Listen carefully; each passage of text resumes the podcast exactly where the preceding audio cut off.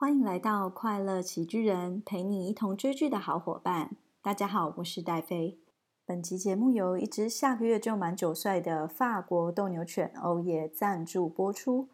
不要问，问就是没有赞助，没有特别来宾。我刚真的超白痴的，我以为我录了，我讲了超多话，结果我没有按录音键。我林老师嘞，现在又要重录一次。好，来 take two 哈，现在我确定我按下去了。就我在想说，第一集到底要跟大家分享什么剧？因为第一集来说很重要嘛。我很想，其实私心是很想跟大家分享我非常非常非常爱的一个剧，叫《琉璃》。然后它是在去年的八月播出的哦。因为这个剧真的是太好看，男主角太会演了。但是因为也隔了一年多，所以我打算还是先从我最近看的一部剧，然后也蛮好看的。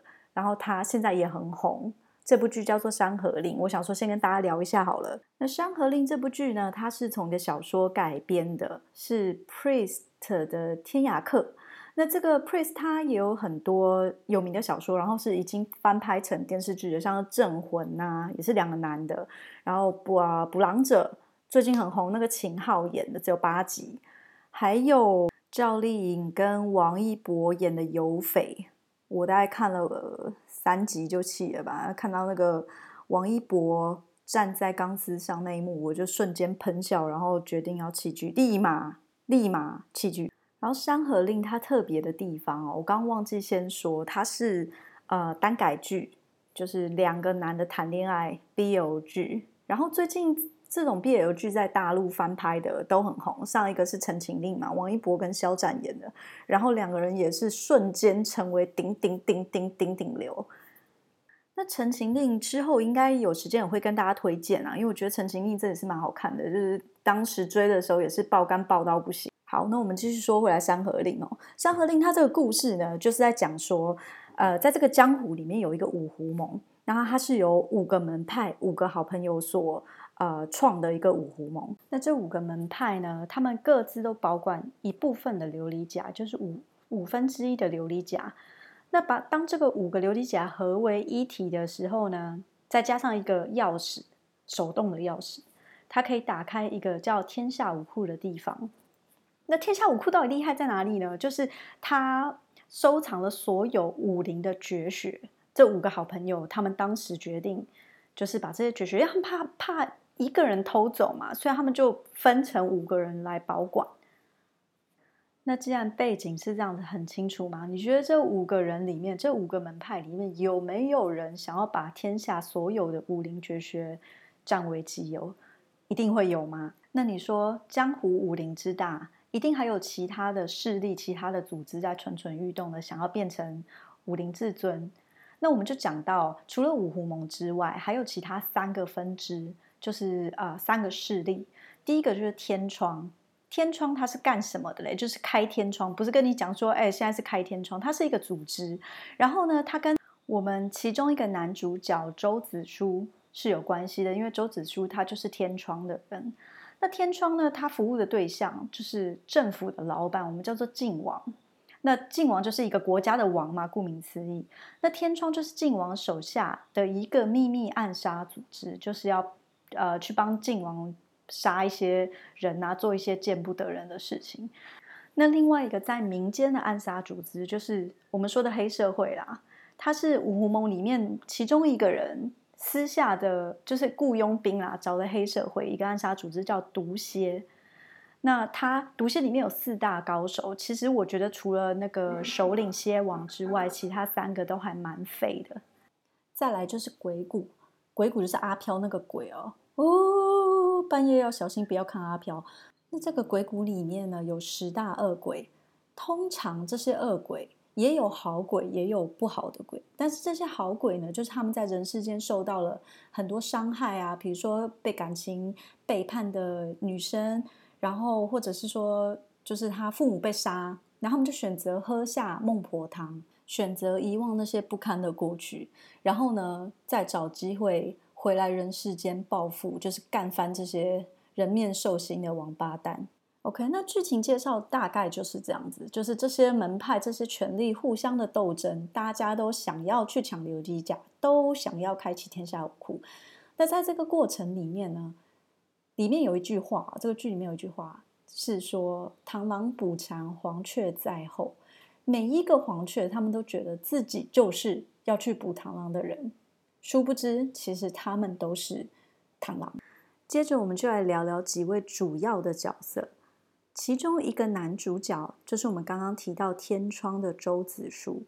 周子舒呢，他不止在天窗工作，他还是天窗的 boss，他是天窗的首领。那呃，周子舒呢，其实，在天窗的时候，他会被迫做很多其实他不想做的事情，就好比说他杀了他呃好朋友的女朋友。又或者是说，他现在手下不想干了，想要辞职。那周子舒他自己定下一个规定，就是所有天窗的人，只要要脱离组织，就要接受在身上钉一个叫七窍三秋三秋钉的一个什么怪名字，然后把自己钉的乱七八糟，跟狗奶一样，跟我们家欧叶的狗奶一样。然后他最后处死的那一名演员啊，我就觉得他很熟悉。我瞬间就忘记他叫什么名字，我去查了一下才知道他叫徐少强。徐少强 就是我以前小时候看那个《天山童姥》啊，就张敏跟张敏跟什么林青霞演的那个，然后他在里面演丁春秋的那个那个坏蛋。我这样不小心暴露年龄，这样真的好吗？后来周芷说他自己的心灰意冷，想要退出天窗这个组织，因为他不想要再让他的双手沾满任何人的鲜血。那他就按照他自己定下的规定，就在他自己身上钉入七窍三丘钉。这样子才能成功的逃脱这个组织。后来，他为了要摆脱自己的过去，他化名成周旭，旭就是柳絮的絮。然后，他甚至做了一张人皮面具来易容，因为他不想要呃，就是反正要摆脱过去，不想让任何以前过去的人事物再来纠缠他了。然后，从此以后，他就彻底的放飞自我。以天为被，以地为席的这种感觉。其实我刚忘记，我刚这忘记这句话是什么。我想要《倚天屠龙记》，我要去查一下这句话到底是怎么说。实在文化文化造诣有够烂的。就在这个时候，刚记得西尊，刚记得西干，还 let go moment，他遇到了我们另外一个风度翩翩的男主角温客行。请容我先尖叫三秒钟啊！对不起，对不起，各位大家。强暴了各位的耳膜，没办法，因为温客行实在是太让我上头了。不只是演员长得帅，而且我觉得这个角色实在是太丰满了。我来介绍一下温客行是谁。这边其实有点小雷啦，但是因为前面其实大家就知道，也不算什么雷。其实温客行他就是鬼谷谷主。为什么温客行会是鬼谷谷主呢？因为在他幼年的时候啊，他的父母其实是五大派其中一派的某一个人。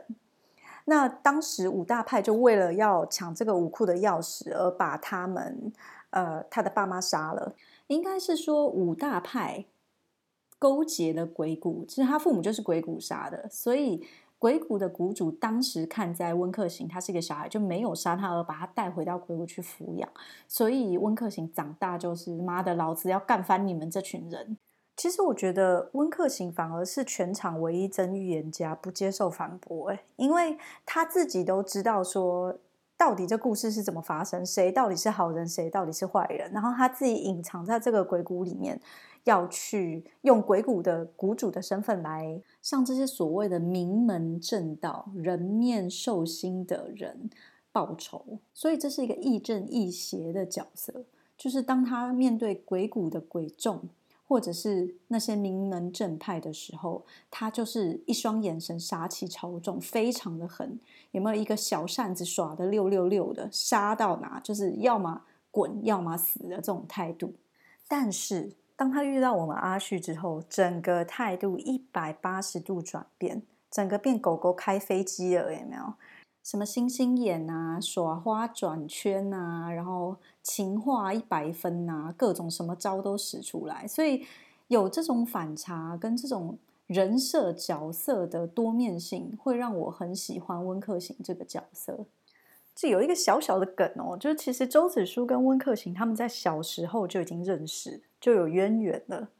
所以那我就先不讲这个。这个他们到底是怎么认识的？所以他们两个在互相试探。他们相遇的时候，就会一直试探说：“哎，这个周子舒到底是谁？哎，这个温客行到底是谁？哎，他好像我以前小时候认识的人。哎，他到底是还不是？”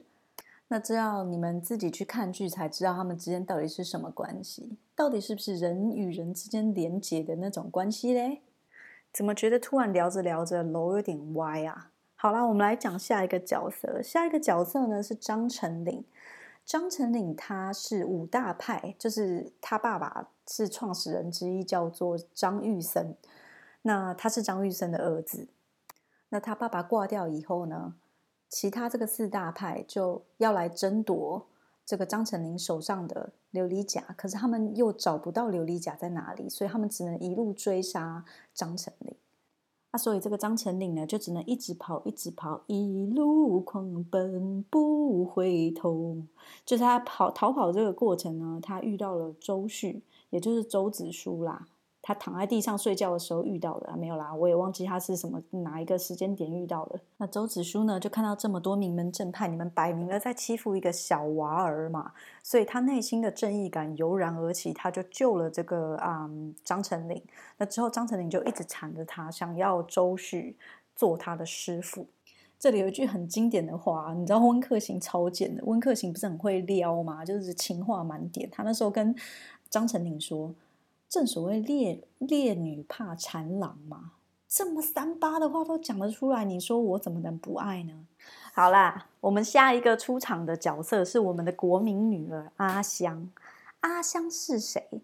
阿香其实是鬼谷里面的一只小鬼，她是一个妹子，然后她从小也是身世很坎坷，被温客行收养了。那温客行就是一直对她是像一个妹妹的存在。哦，讲到这个阿香也是很经典。他出场的时候，我也是吓到了。我印象很深刻哦，就那一幕是他出场的时候在甩鞭，哇，那个动作就是我觉得这一部戏还很厉害的是，他舞蹈戏的什么舞蹈戏的攻杀回啦，武打戏的节奏，有时候他鞭一甩出去，但是他可能在第二拍、第三拍的时候会特别的慢动作，slow motion。就你会觉得哇，拍的很好，而且节奏抓的很好。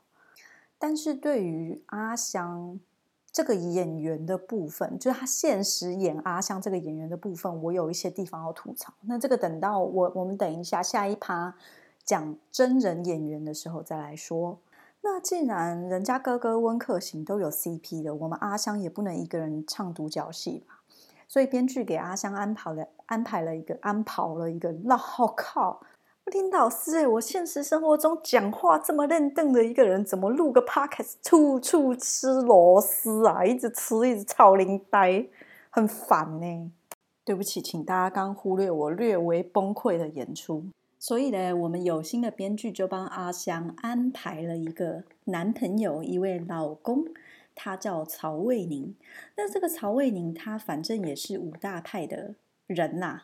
其中一派的弟子就对了。然后这个曹魏宁呢，他是非常单纯、非常乐观，然后武功也不咋地的一个小男朋友。那这时候问题来了，当曹魏宁发现其实阿香是鬼谷的人的时候呢，你们觉得曹魏宁会怎么做？问我，问我就是你自己去看剧啦。好啦，话不多说，我们来聊聊我们这部剧的演员。呃，我们先从演周子舒哦，真的是痴痴不分呢，烦呢。周子舒的名字没事改的这么难念，是要死是不是？来，请大家跟我念一遍：要死要死，傻傻分不清楚。哎，因为前面整段垮掉，所以我们重新从这里再来一次哦。呃，演周子舒、周旭的这个人呢，他的名字叫张哲瀚。张哲瀚其实我之前从来没有看过他的戏，应该算有啦，就是那个他演过《琅琊榜》的少年林书嘛，就有点印象。其他他演的什么戏我都没看过，我还要去查一下他演的什么什么《云戏传》《如意芳菲》，反正我都没看过。那他现在是也是顶流啦，反正演演完这个戏以后。那毕竟像我这么现实的人，我也是看脸派的嘛。他长相对我来讲也不是说帅，所以基本上我就没有把我的眼光放在他身上太久。但是我觉得他把周子舒这个角色，我觉得不能说演的完美吧，但是我觉得是中规中矩。因为周子舒他在剧中是一种比较冰山美人的角色嘛，就是温客行要一直去追她。嗯，我觉得张哲瀚有把周子舒的一些小眼神，或是那种不屑、很轻视的状态有演出来。那如果你要从另外一个角度来说的话，其实周旭他的情感是比较内敛的，就是不会像是温客行这样子阳光外放，很多的情感啊，很多的情绪都是他用比较收着、比较内敛的方式在演。所以，呃，其实我觉得这个对一个演员来说也是不是很容易的一件事情啊。而且我才知道说，原来他已经出道了十年了。我的妈呀，我真的是没有听过他的大名哎，对他真的是有点失敬失敬。来来来来来来，各位观众接回来，现在讲到我的最爱温客行老温，呃，演温客行的这个演员，他名叫龚俊。好啦。我跟你讲啦，先不要讲说，因为他长得帅，也不要说人家是 model，也不要说人家身高是一八六，好不好？反正好，这些都不重要，他就是长得帅嘛。先胡吹一通，因为我们刚刚前面有提到温客行他这个角色是比较多面性的，有可能你前面上一秒是还在跟周旭谈恋爱、打情骂俏。星星眼很开心，可能下一秒你就变身成那种鬼谷谷主眼神要很有杀气，或者是说想到已经死去了爸妈，你就是要这样子瞬间切换悲伤。我觉得这对于演员的演技都是很有考验的。但是我要很公平的说，就是我不能只被帅哥的美貌闪瞎狗眼。其实龚俊在演哭戏的时候，我自己个人的感觉还是略为僵硬，就是。我相信有看过比较多剧的朋友来说啊，有些演员他演哭戏的时候，会让你感觉到这种共情的，就是共情的那种情绪，就好像说那个演员啊，他可能演就想哭的时候，他的眼眶红，然后你的眼眶也就红了，然后你就开始想哭了。我最近遇到的应该就是演《琉璃与司凤》的陈毅吧。好啦，现在这样龚俊不能讲到其他演员，但是插播一下，陈毅演技真的是太厉害了，太牛了。而且龚俊在演鬼谷谷主的时候，有时候你要对那些名门正派，好比说邪魅的一笑，或者是充满杀气带邪魅的一笑的时候，我就觉得他有点微微僵硬。我因为他还是新人嘛，也不能算新人，可能出道个四五年。熬夜闭嘴，熬夜闭嘴，你有病是不是？但是我觉得，以一个新人演员来说，能把温客行这么多层次、这么多面化的角色演成这样子，我觉得已经是很不错了。反正我现在已经是中了龚俊的毒了。现在每天早上起来，网站一打开新闻，全部都是龚俊，然后看剧。我之前还跑去看了他一个。上一部剧吧，什么跟周雨彤演的什么先结婚再恋爱，我也是看到人家讲说还不错看，结果我也是看了好像七集吧，我就弃剧了，因为周雨彤不是脸不是我的菜，而且剧情有点不是我能接受的，我就弃了。但是我很期待龚俊的新剧，叫做《你好，火焰蓝》，应该是最近就会播出了。呃，我看一下题材，应该是消防消防队的。我觉得现在消防员的题材也蛮多的，就像我们之前台湾播的那个《火神的眼泪》，虽然我也还没看完。好了好了，现在来到雷区了哈。呃，我们来讲一下演阿香的这位女演员。好了，这个女演员的名字叫周也，她演过《少年的你》，但这部电影我也还没看。呃，为什么说我会比较想要吐槽周也的演技？就是。我觉得阿香演技真的还蛮烂的，我不知道为什么在网上有些网友人会觉得她演的很可爱，我觉得她就是一号表情，然后生气、装可爱、开心都很僵硬，我我看不出她的演技真的是，所以我觉得《山河令》这部剧所有的演员演技都在线，除了阿香。而且照剧情的走向来说啊，就是后最后两集是剧情的高潮，高高高潮。那阿香在那两集之内会有很大很大的转折。那照理来讲，一个好的演员，你要把这个转折演到位，让观众带入你的感觉，就是说，哇，你竟然在你的故事里面发生了这件事情。但是我觉得阿香在这两集的表现就很平淡，就好像说，我举个不是这么恰当的例子哦，好比说今天欧叶如果往生了，没有啊，他也可以活很久。如果今天欧叶往生了，然后我来跟阿香讲说，哎，阿香，你家的狗欧叶往生了，哎，然后阿香的演技就是，哦，是哦，所以我还是希望周野这个演员。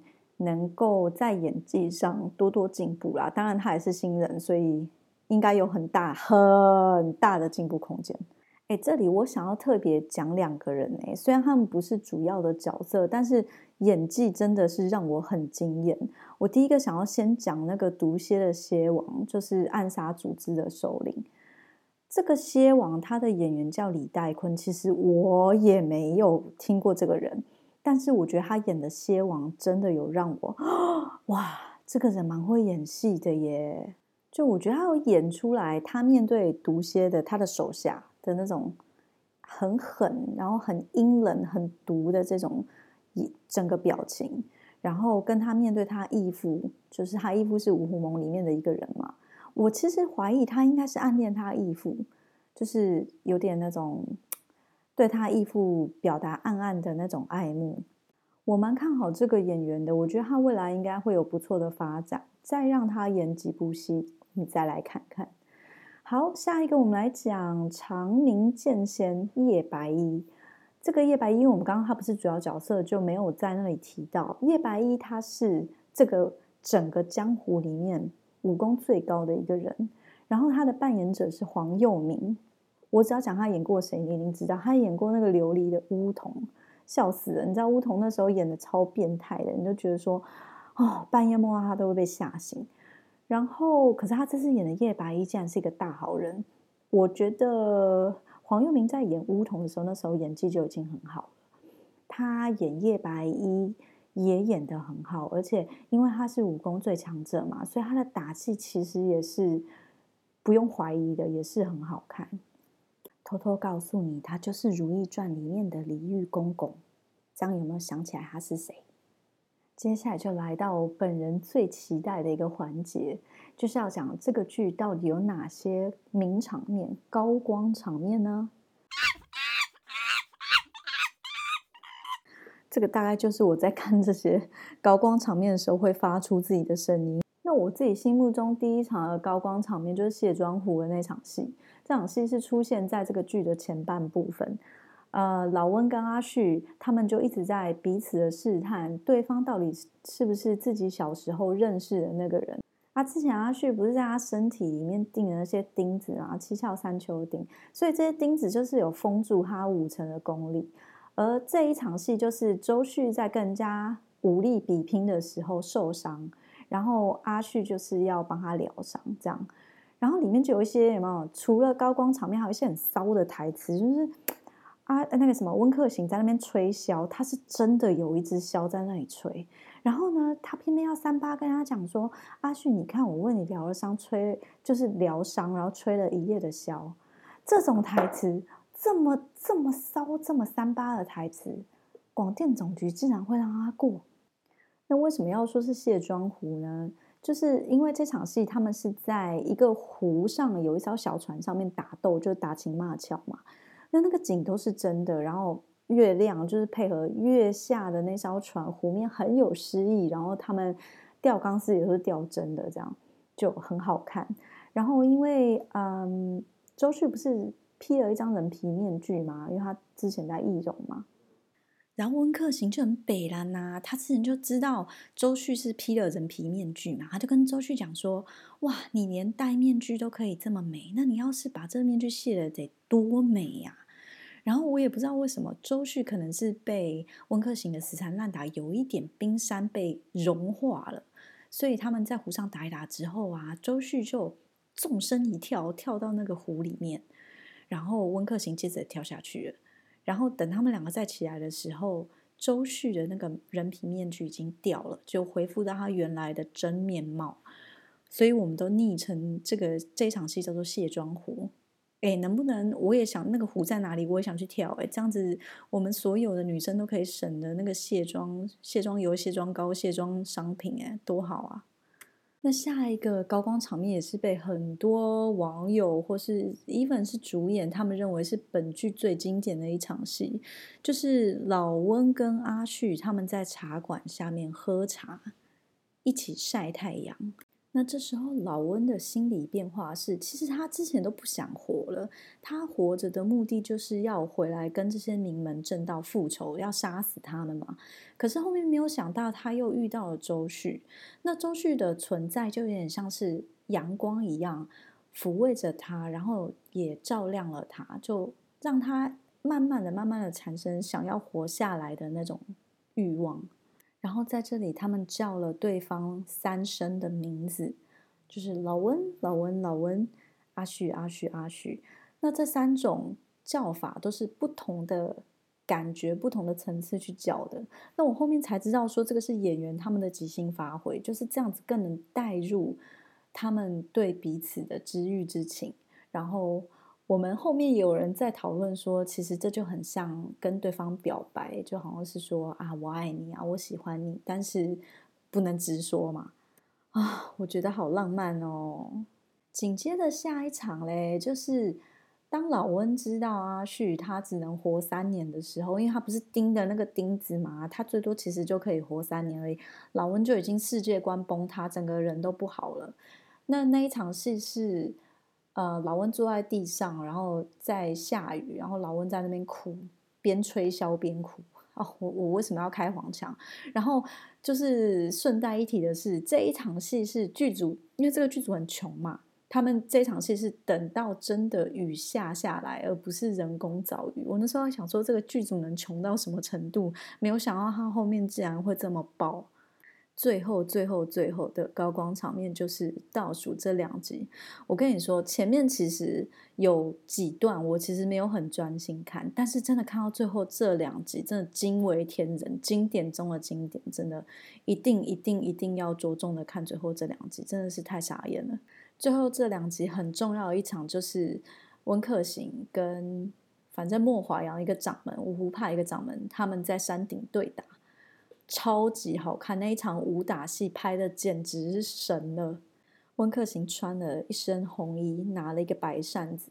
然后我们前面提到这部戏的武打剧节奏非常好，那那那个戏那一幕戏的慢动作、慢镜头真的很好看，就是打的时候行云流水，拍摄非常快，咚咚咚咚咚。但是两个人停下来的时候。就开始慢动作，然后你就看到他们的衣袖啊跟裙摆都还在随风飘扬，我觉得真的很美，很有质感。最后一个高光场面是本本人觉得最最最最最经典的画面。我不跟你讲剧情，这个镜头呢就是温客行一夕之间变了白发。那这个拍摄的镜头不是说从演员的正面拍，也不是说从演员的上面拍。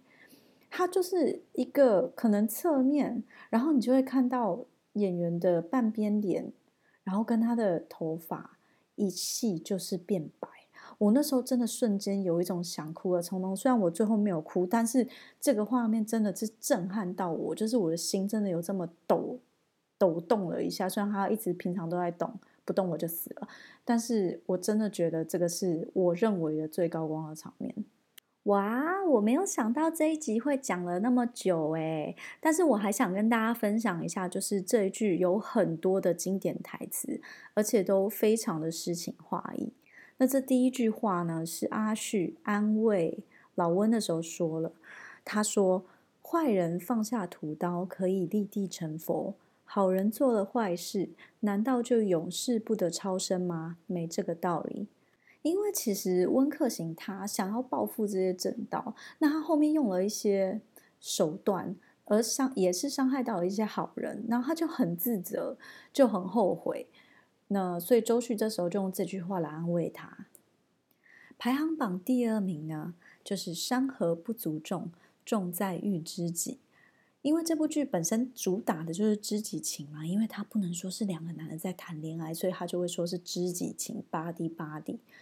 我觉得你有没有想过，在人的一生啊，有时候我们都很想要遇到一个懂我们的人，就是遇到一个懂你的人很难。那尤其是你不想说，他也不问的这种人更难。所以我觉得这句话还的意义真的是还蛮重大的。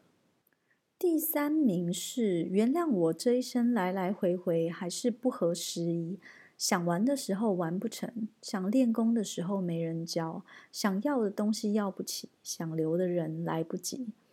这段话就是温客行自己跟自己说的。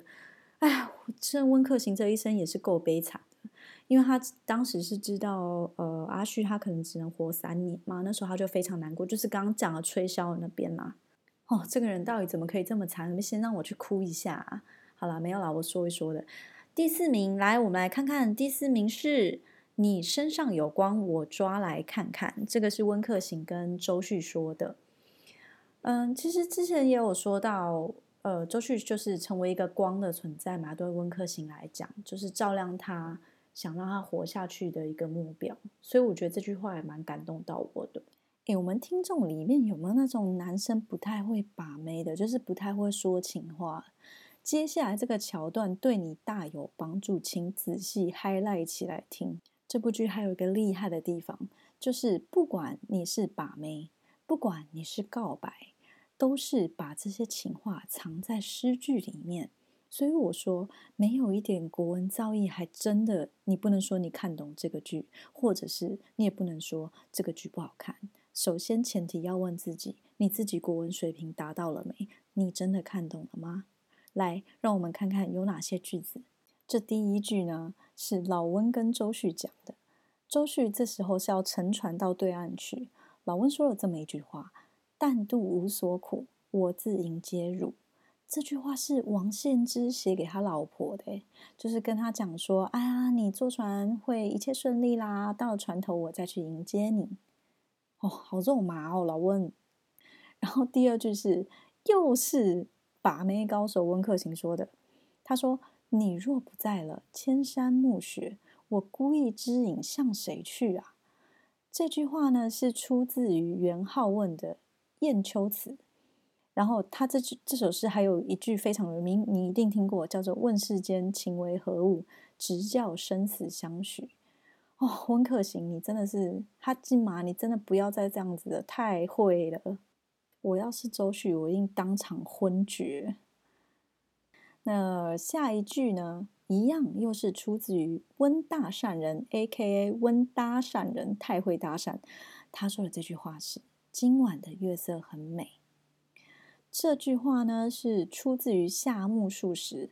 这个故事是这样子的：他在学校当英文老师的时候。曾经给学生出过一篇这样子的短文翻译，就是他想要翻译有一个有一对男女主角他们在月下散步，然后呢，这个男主角要情不自禁的说出 “I love you”，那他的同学生就把它直译成了日文的“我爱你”。可是夏目漱石就认为说，日本人因为比较含蓄，他不会直接说出“我爱你”这三个字，所以他的表达应该会更含蓄一点。所以这时候他就觉得 "I love you" 适合译，把它翻译成“今晚的月色真美”。所以妹子们，下一次只要有男生跟你讲“今晚的月色真美”，你就要好好的想一想，他是不是在跟你告白哦。哇，没有想到第一次讲就讲了三十三分钟，哎，很谢谢大家听到这里。最后再几秒钟，很快跟大家安利一下这部剧的主题曲，叫《天问》，是刘宇宁唱的。刘宇宁他也有演《长歌行》里面那个好度，《天问》这首歌真的很好听，非常超贴《山河令》，所以我觉得演员、歌曲跟拍摄手法、布景、服化道、台词。都很在线，就是都星评星等级都很高，很用心的一部剧啊！而且它里面没有灌水，好像才三十六集吧。如果是喜剧人的评分的话，喜剧人就是我，满分五颗星，我会给他四点五颗星。缺了那零点五颗星，就是阿香的锅，因为他演技太烂了，所以这锅你要背。希望你的演技可以进步。好啦，谢谢大家能耐心的把这一集的节目听完。然后我也希望大家能继续的支持我，然后你们也可以留言告诉我我有哪些地方不足，哪些地方可以进步。那希望你们能继续收听我的节目，让我更有动力做。谢谢，拜拜。